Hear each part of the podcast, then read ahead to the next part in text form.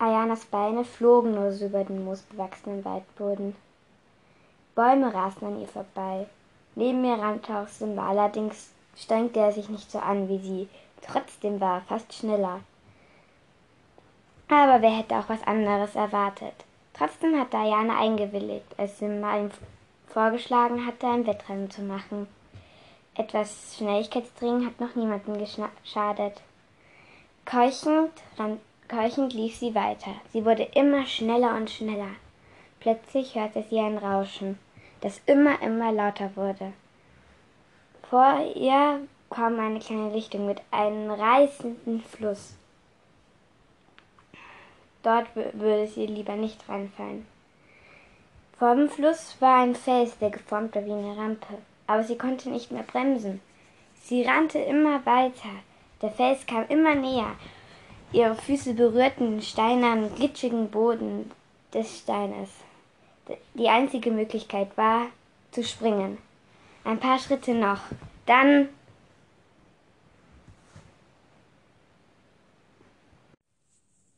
Sie hatte den Rand des Felses erreicht und sprang ab. Sie schloss die Augen und wartete auf einen Aufprall.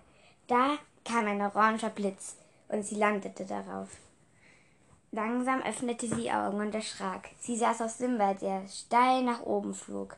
Sofort schloss sie die Augen wieder. Als sie mer merkte, dass Simba wieder waagrecht flog, öffnete sie langsam ein Auge. Sie schrie auf. Unter mindestens einen Kilometer unter ihr war der Boden.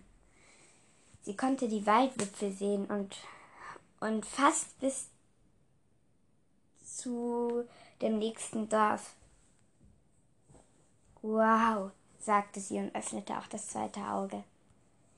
Simmer flog Schrauben und Loopings und langsam begann es Ayana zu gefallen. Ein Freudensruf drang aus ihrer Kehle. Schneller, schneller, rief sie. Simba ließ sich nicht nehmen, noch ein paar Schrauben zu fliegen. Dann legte er die Flügel an den Körper und sauste wie im Pfeil nach unten. Simba? fragte Diana ängstlich.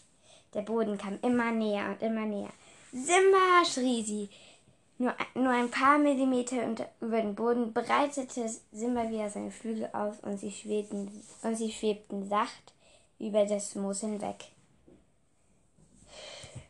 Keuchend sprang Ayana ab. Mach das bloß nie wieder, sagte sie. Dann musste sie aber lächeln. Gut gemacht.